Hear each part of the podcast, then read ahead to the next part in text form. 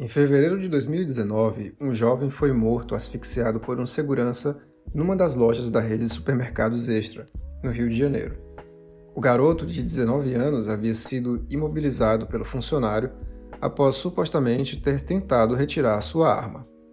Em 25 de maio de 2020, George Floyd foi assassinado por um policial que se ajoelhou sobre seu pescoço. A acusação do policial, que Floyd passou adiante, uma nota falsa de 20 dólares. O cidadão, com então 46 anos, reclamou por oito minutos, dizendo que não conseguia respirar, repetindo diversas vezes a frase I can't breathe. Essas palavras acabaram se tornando um mote importante para manifestações eclodidas no mundo todo, na virada de maio para junho desse ano.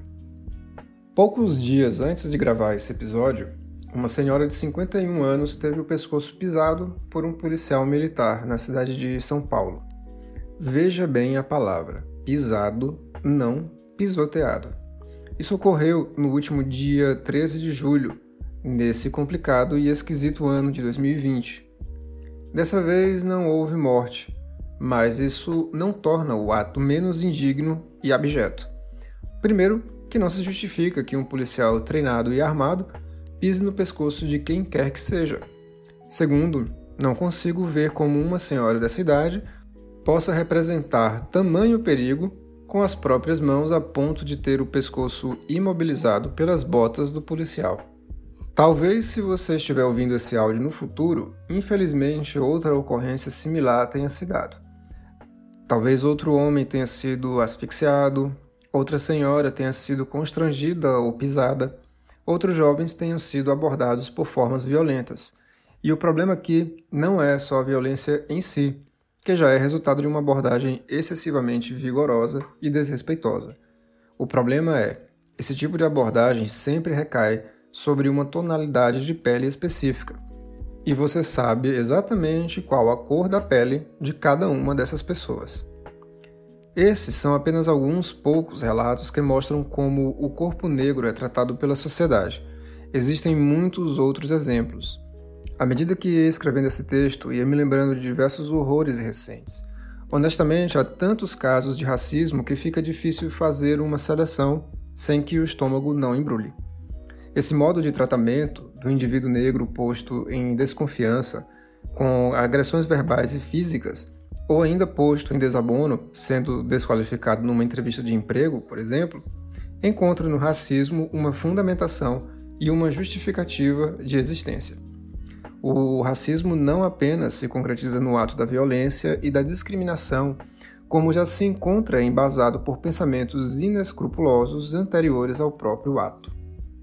O Brasil é um dos países em que o racismo mais opera fortemente, um país em que as pessoas têm posições e oportunidades de vida demarcadas pela cor da pele e pelos traços étnicos. Mesmo assim, não existe racismo no Brasil. Todos os dias, jovens negros são observados, seguidos e postos em escrutínio por funcionários em lojas e supermercados. A polícia e a política têm alvos específicos na conduta relacionada à segurança, e esses alvos têm uma cor e uma origem étnica específicas. Dados do relatório Racismo, Motor da Violência, elaborado pela Rede de Observatórios da Segurança, apontam que 75% das pessoas mortas por policiais são negras. Mas mesmo assim, não existe racismo no Brasil, nem no mundo, pelo visto.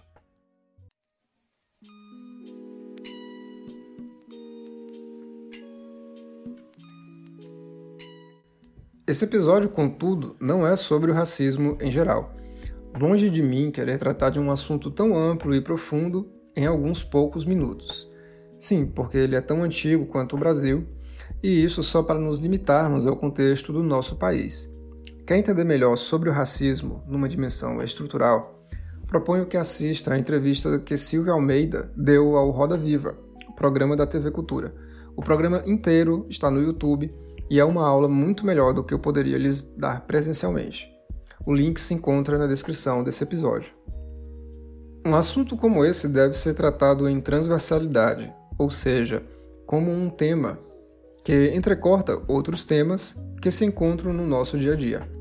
Existe racismo e machismo também, vale lembrar, quando, por exemplo, fazemos escolhas de personagens para comunicações de nossos projetos ou criamos certos softwares que atuam no sentido ou outro, colocando certo gênero ou certa etnia em posição de maior discriminação do que já se encontram. Nós somos racistas quando selecionamos uma foto de um homem branco para representar um gerente e uma foto de um homem negro para representar um cargo subalterno àquela gerência. Também somos machistas quando resolvemos pensar no homem no cargo de gerente ou diretor, mas pensamos na mulher como sua secretária. Somos preconceituosos quando pensamos em políticos e líderes de olhos azuis, mas pensamos em eleitores com traços caboclos, vivendo na cerca do sertão. Nós que estamos na universidade e principalmente num campus no meio do sertão central do Ceará, temos a oportunidade e o dever de repensar esses lugares sociais e suas representações. Mas nossas preocupações devem ir além das representações. Devem também se efetivar em atitudes concretas. Especificamente nós que lidamos com a tecnologia da informação, também temos um outro dever, o de assegurar que o código-fonte de nossas produções não seja discriminatório, que não esteja baseado em preconceitos. Se antes a atitude antirracista precisaria passar por ações ligadas à imagem e ao corpo de indivíduos e de coletivos, agora essa preocupação também deve se estabelecer na modelagem dos softwares, na programação de fato, na execução e na implementação do projeto, e também na contratação de recursos humanos que possam contemplar maiores diversidades dentro da empresa. Afinal, que tipo de aplicativo você acha que terá como resultado se determinada equipe for composta apenas por homens brancos da classe média, por exemplo. Bom, se você não se tocou ainda que tipo de viés isso pode trazer, talvez você faça parte de um grupo privilegiado e ainda não conseguiu enxergar os privilégios que lhe cercam. Vou lhe dar exemplos muito simples, mas a complexidade do assunto vai além. No momento em que escrevo esse roteiro, fico sabendo que a comunidade Linux vai seguir a proposta do GitHub e deixar de usar termos baseados em preconceitos linguísticos e heranças escravocratas. Expressões como slave, que significa escravo, e master, que significa mestre, serão trocadas por termos que indiquem uma posição principal e outra secundária, por exemplo.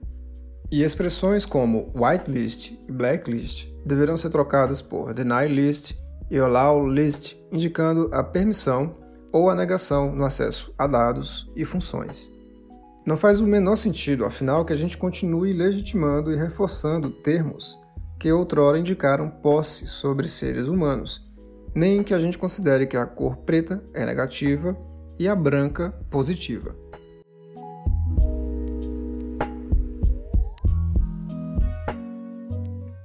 Essa dimensão linguística é apenas a ponta do iceberg. Isso nos leva para um conjunto de outras práticas racistas envolvendo computação e tecnologias em rede. O pesquisador Tarcísio Silva, da Universidade Federal do ABC, montou uma linha do tempo que aborda ocorrências significativas relacionando atividades da computação, a criação de algoritmos e práticas racistas. A esse encontro, ele chama de racismo algorítmico e eu pedi que ele explicasse, com suas próprias palavras, o que isso significa e qual o problema. Olá, Paulo, muito obrigado.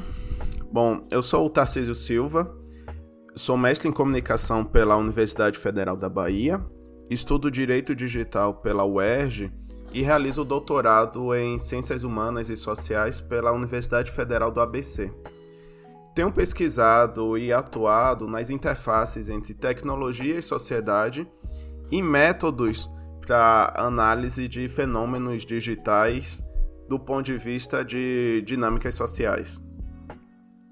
Bom, é, eu acho importante definir aqui o racismo algorítmico é, não apenas como manifestações pontuais de incidências do racismo através de tecnologias algorítmicas, mas sim de uma forma mais ampla, como o modo pelo qual a disposição de tecnologias e imaginários sociotécnicos em um mundo que foi moldado pela supremacia branca fortalece a ordenação racializada de epistemes, recursos espaços e violência em detrimento de grupos racializados, por essa branquitude, que é detentora das epistemologias e capitais hegemônicos que moldam o horizonte de ações da inteligência artificial em sistemas algorítmicos.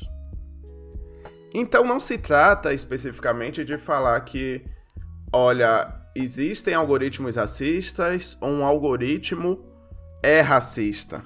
A questão da agência aqui é discutir como as tecnologias digitais no nosso mundo ocidental interfere e reproduz é, parte das relações raciais e de poder que já existem e que são transformadas com essas novas tecnologias no sentido de intensificação e no sentido de opacidade. Então, em campos como comunicação, por exemplo, quando a gente pensa em plataformas digitais, tanto as visibilidades quanto as invisibilidades, manutenção e reprodução de estereótipos, por exemplo, são reproduzidos de forma automatizada a partir da alimentação desses sistemas e da construção desses sistemas nesses contextos. E tudo isso está ligado a alguns instrumentos de intensificação da necropolítica, como, por exemplo, a implementação dessas tecnologias em aspectos policialescos ou de promoção do encarceramento. E aí o, o exemplo mais prototípico é o reconhecimento facial.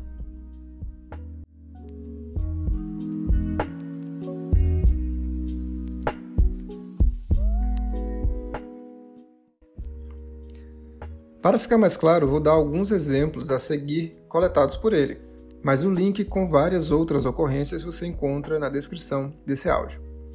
Por exemplo, uma das primeiras ocorrências detectadas na timeline se deu em 2010, quando câmeras da Nikon consideravam que pessoas asiáticas estavam de olho fechado. Lá atrás, algumas empresas lançaram câmeras que detectavam modificações nas expressões faciais. Lembro de particularmente já ter usado câmeras de amigos, por exemplo, que tiravam fotos automaticamente quando alguém sorria. Nesse caso da Nikon, entretanto, o recurso era utilizado para evitar selfies quando as pessoas não estivessem de olhos abertos. Mas a solução acabou não saindo bem. Se antes esse tipo de discriminação estava na dimensão da piada racista, agora essa consideração passou para o tratamento e a leitura das imagens o que era para ser inteligente acabou sendo bastante preconceituoso. Um outro exemplo muito conhecido é aquele em que o Google Fotos classificou pessoas negras como gorilas. Isso mesmo, o algoritmo do serviço de armazenamento de imagens do Google confundiu pessoas com bichos. Esse caso se deu há menos tempo, em 2015, e já lidava com tecnologias mais avançadas de visão computacional, o que mostra para onde são postas nossas atenções em termos de desenvolvimento tecnológico. Um ano depois, um curioso caso de bot racista. Tai, um chatbot desenvolvido pela Microsoft, se tornou famoso ao se transformar em racista e xenófobo em menos de 24 horas. Em outras palavras, virou aquele tiozão intolerante de orientação nazi-fascista que você bem conhece, tá ok? O que ocorreu foi mais ou menos o seguinte: como era um bot para fins de conversação, as pessoas falavam com a conta no Twitter. À medida que as pessoas iam conversando com o bot, seu mecanismo de aprendizagem ia adotando novas formas de agir em sociedade. Diversas pessoas tweetaram coisas horrendas para a conta, e tais coisas horrendas foram sendo aprendidas. Por mais simplista que seja, a comparação é inevitável. Parece uma criança aprendendo a lidar com o mundo. O resultado absurdo se deu na madrugada do dia 24 de março de 2016. O bot publicou a seguinte frase no Twitter: Nós vamos construir um muro e o México irá pagar por ele. Você bem sabe qual outra pessoa falou essa mesma frase um tempo depois, nas eleições presidenciais norte-americanas, em 2018. Há vários outros exemplos. Em anos mais recentes, temos o caso em que a busca por, aspas, mulher negra dando aula, fecha aspas, resultava em páginas pornográficas. Ainda nessa linha, o Google Vision, que é uma ferramenta de visão computacional do Google, declarou que havia uma arma na foto de um homem negro segurando um termômetro de testa. Sim, ele confundiu aquele termômetro que tanto se utiliza hoje durante a pandemia com uma arma. Ah, mas parece mesmo, você pode dizer. É, verdade, parece uma pequena pistola. Mas quando analisava a mesma ferramenta numa mão branca, o Google Vision trazia tags como tecnologia e dispositivo eletrônico. Imagina o estrago que um bot ou um drone mal programados poderiam fazer nas mãos da polícia. Só não é pior do que aquele caso em que um PM confundiu um guarda-chuva com um fuzil. Similar a isso, existe um caso mais bizarro ainda no Instagram.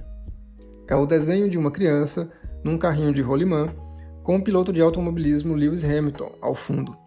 O Instagram conseguiu enxergar uma arma na cena, coisa que eu duvido você consiga ver também. Mas mesmo que você não saiba quem é Lewis Hamilton, as peles dos personagens você já deve imaginar. O link, novamente, você encontra na descrição. E aí você julga se existe uma arma ou uma situação perigosa na cena. Para não dizer que tudo se refere à análise da imagem, mais outros exemplos. Em abril desse ano, de 2020, verificou-se que o reconhecimento de fala possui mais erros com vozes de negros do que de brancos. Particularmente, não sei se existem diferenças nas cordas vocais entre as diversas etnias, mas o caso indica que sim. Se esse exemplo não bastar, tem outro, relacionado a wearables. Em 2019, verificou-se que os relógios inteligentes Base Speak, Fitbit Surge e Samsung Gear apresentavam menos precisão na leitura de dados corporais de pessoas negras do que de pessoas brancas. Isso devido ao tipo de luz utilizada na sua base, o que, novamente, coloca a pele com mais melanina no lugar de escanteio. Por fim, um exemplo relacionado a carros autônomos.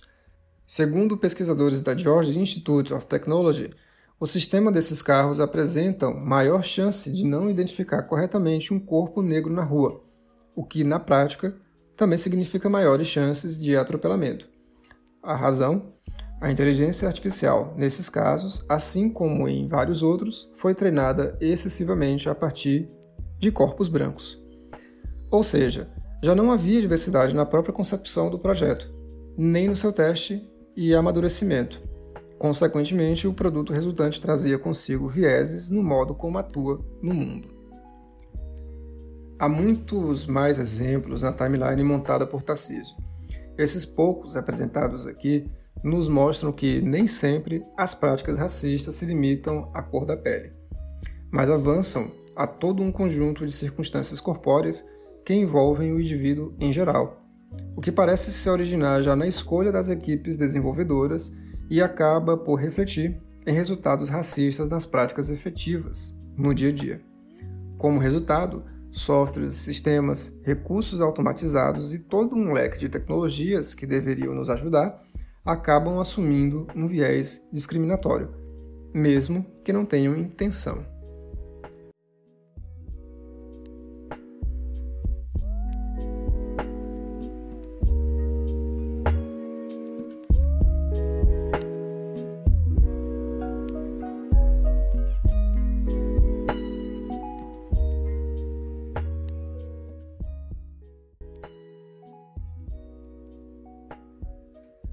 Que todos esses casos trazem à tona enquanto preocupação? Tem muita coisa. Em primeiro lugar, é necessário que a gente assuma posições de privilégio, reconhecendo que o modo como a sociedade brasileira se constituiu foi baseado amplamente na segregação racial, ainda que, por vezes, meio velada. Isso significa que, em termos de estrutura social, temos o racismo como prática estruturada em meio às nossas formas de organização seja na política, na economia, na educação, na disponibilidade de empregos. Como indica Joy Boulogne, pesquisadora do MIT, há pelo menos três níveis de atenção que devemos ter quando buscamos o desenvolvimento de tecnologias mais justas, mais equitativas, mais inclusivas. Importa quem irá produzir o código-fonte, como esse código-fonte será produzido e por que ele está sendo produzido. Essa tríade nos leva ao entendimento crítico da produção social dos códigos, dos softwares, dos hardwares e de todos os processos que estão envolvidos no projeto. Ou seja, quanto mais diversidade nas equipes de desenvolvimento, mais diversidade a gente espera nas soluções tecnológicas e midiáticas. Quanto mais diversidade na fonte, teoricamente, mais diversidade nas produções. E mais criticidade nos processos e nas razões também. Se não estivermos atentos minimamente a esses três pontos, consequentemente, temos baixa representatividade em todos os setores produtivos, o que também nos leva a representações tecnológicas e midiáticas bem ruins quando tratamos da negritude. É muito estranho que os grandes nomes da tecnologia mais lembrados sejam homens brancos, como Mark Zuckerberg, Steve Jobs, Bill Gates, Larry Page e Sergey Brin. Lembra daquele episódio em que eu falava sobre a relação entre o vírus e as redes de comunicação e de transporte? Então, é mais ou menos por aí. Quanto mais diversidade nas representações midiáticas, mais gente contemplada em diversos patamares, e mais as tecnologias respondem melhor às angústias da sociedade em sua pluralidade. A título de curiosidade, veja: o Big Brother desse ano foi emblemático, levantando discussões em que o sexismo e o racismo estavam evidentes. Foi ótimo que a ganhadora do jogo tenha sido uma mulher negra, e foi ótimo também perceber que um excelente ator era sempre lembrado para papéis de bandido, só por ser negro. Quer dizer, isso foi bom pelo incômodo que levantou, pelo aspecto crítico que esse tipo de associação precisa ter. O protagonismo dessas duas pessoas no programa colocou em evidência pelo menos duas coisas. Nós temos muito a discutir ainda, e as feridas de nosso passado escravocrata não foram bem tratadas. Além disso, nossa produção midiática reverbera em tudo quanto é plataforma, suscitando debates que ajudam a mexer com nossas estruturas tradicionalistas. Seja Big Brother, Masterchef ou La Casa de Papel, não interessa, nenhum programa está restrito à plataforma ou veículo em que se encontra. E é exatamente por isso que essa disciplina está saindo dos muros da sala de aula.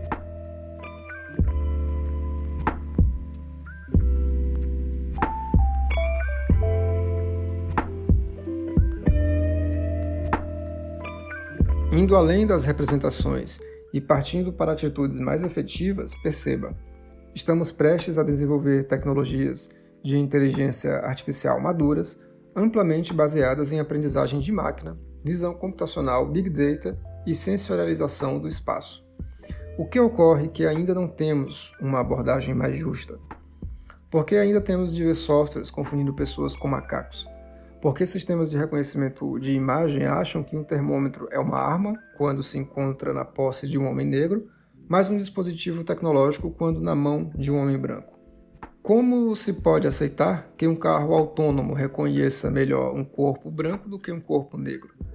Imagine o estrago que isso pode ter na vida de uma pessoa quando sistemas desse tipo forem implementados em aeroportos, bancos, prisões e outros lugares de autocontrole. Imagine o que pode ocorrer quando países inteiros tiverem carros autônomos atropelando negros por aí. É isso que queremos? É claro que se pode colocar uma objeção e dizer que as ferramentas são neutras, que elas apenas representam o que há de pior e melhor na sociedade. Bom, o que ocorre é que existe uma falácia nessa argumentação. Fazer tecnologias mais justas não é sinônimo de fazer tecnologias neutras. Primeiro, que não existe tecnologia nem projeto que sejam neutros. Isso é fantasia. Segundo, que, se quisermos uma sociedade mais igualitária, é necessário implementar recursos que reconheçam as desigualdades a priori, as faltas de oportunidade e todo um conjunto de desnivelamentos históricos sociais. Nesse momento, por exemplo, estamos tendo aulas online. O tratamento isonômico que eu devo dar a todo mundo que tem aula comigo não passa pelo tratamento igual, mas pela consideração de que cada um de nós estamos em situações diferentes. Tenho alunos que, como eles mesmos dizem, estão no interior do interior. Como que eu vou exigir condições de produção iguais àquela pessoa que se encontra numa cidade grande com conexões rápidas e estáveis? Não dá, simplesmente é impossível. Aqui também uma meia-culpa ou um reconhecimento de privilégios. Sou um professor de uma universidade pública, homem branco de classe média e ocupo um lugar de muitas facilidades sociais. Não sinto na pele a agressão que o racismo traz consigo. Nunca fui parado pela polícia de forma aleatória, se é que você me entende, Posso entrar no supermercado com várias ecobags e ninguém vai me seguir. Aliás, até já fiz exatamente isso. Entrei no supermercado, ignorei o carrinho ou a cestinha e fui colocando os produtos dentro das sacolas reutilizáveis. Ninguém me importunou. E também já saí de loja de departamento com o alarme apitando e nenhum segurança veio vasculhar minha sacola, muito menos pisar no meu pescoço. Talvez num futuro não muito distante, um sistema automatizado de segurança das lojas baseado em inteligência artificial me ignore por completo, assim como a porta giratória do banco, só por, supostamente, eu não representar nenhum perigo iminente à segurança do local.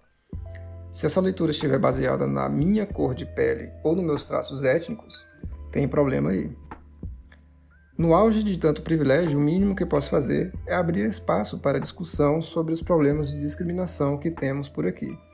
É por isso que vou deixar para concluir o episódio de hoje com uma fala do Tarcísio, para que ele mesmo diga o que ele julgar necessário sobre esse assunto.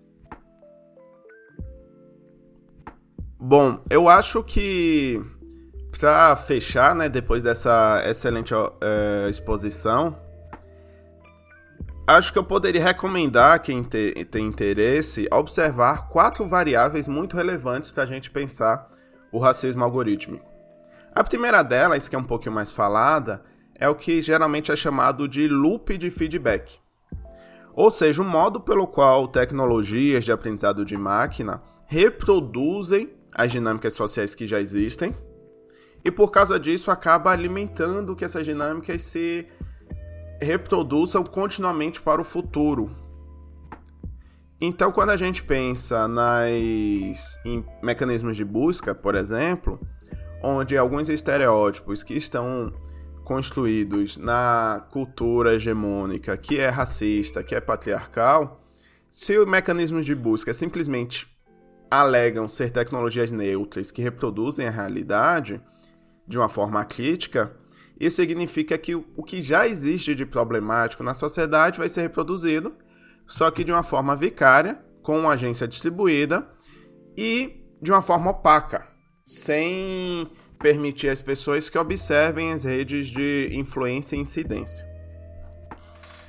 Um segundo ponto é a relação entre colonialidade de campo e a expertise de domínio.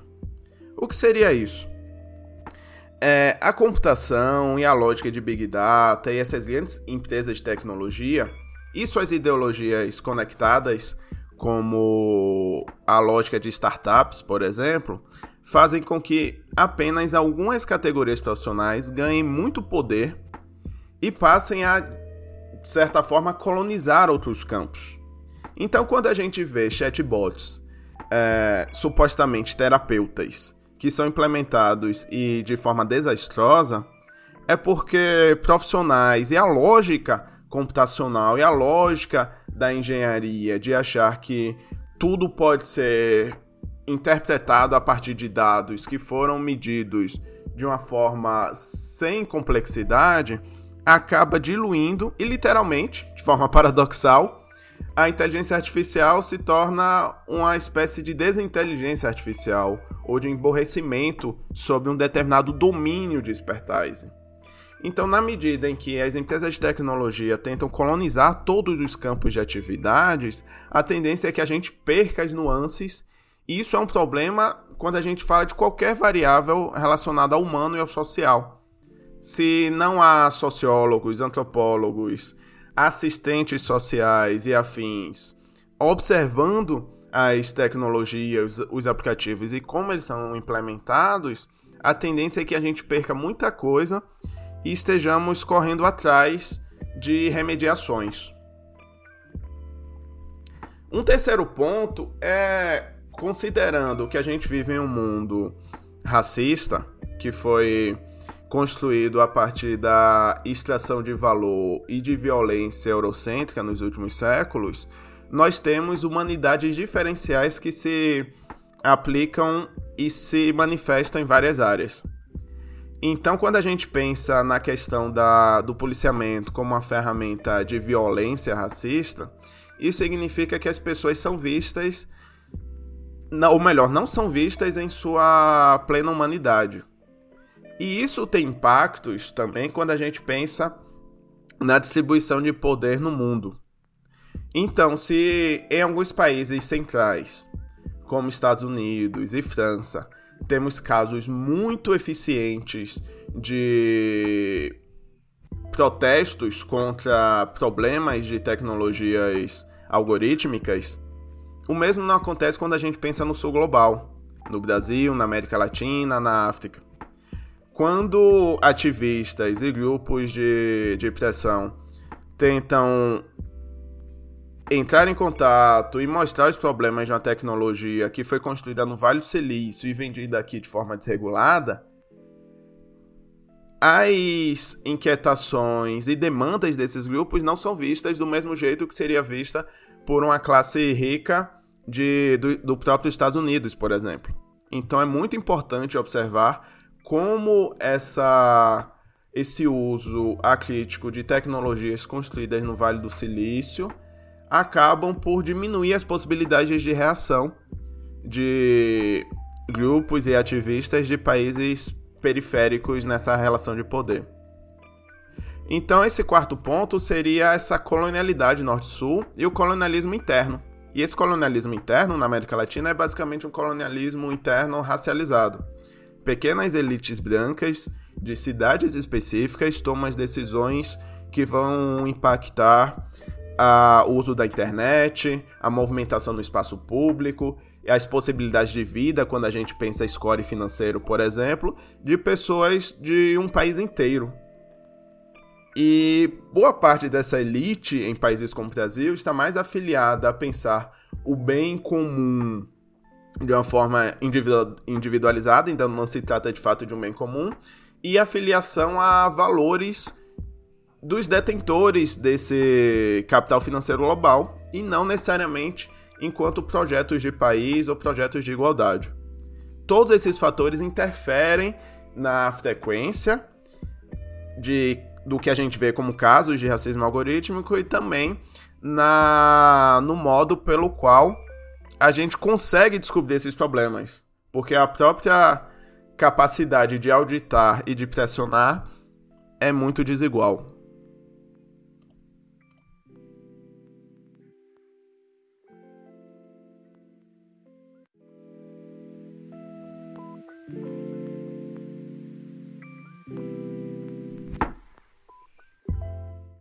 Esse é o podcast da disciplina Sociedade, Cultura e Tecnologia, ofertada no curso de Design Digital da Universidade Federal do Ceará, campus Quixadá.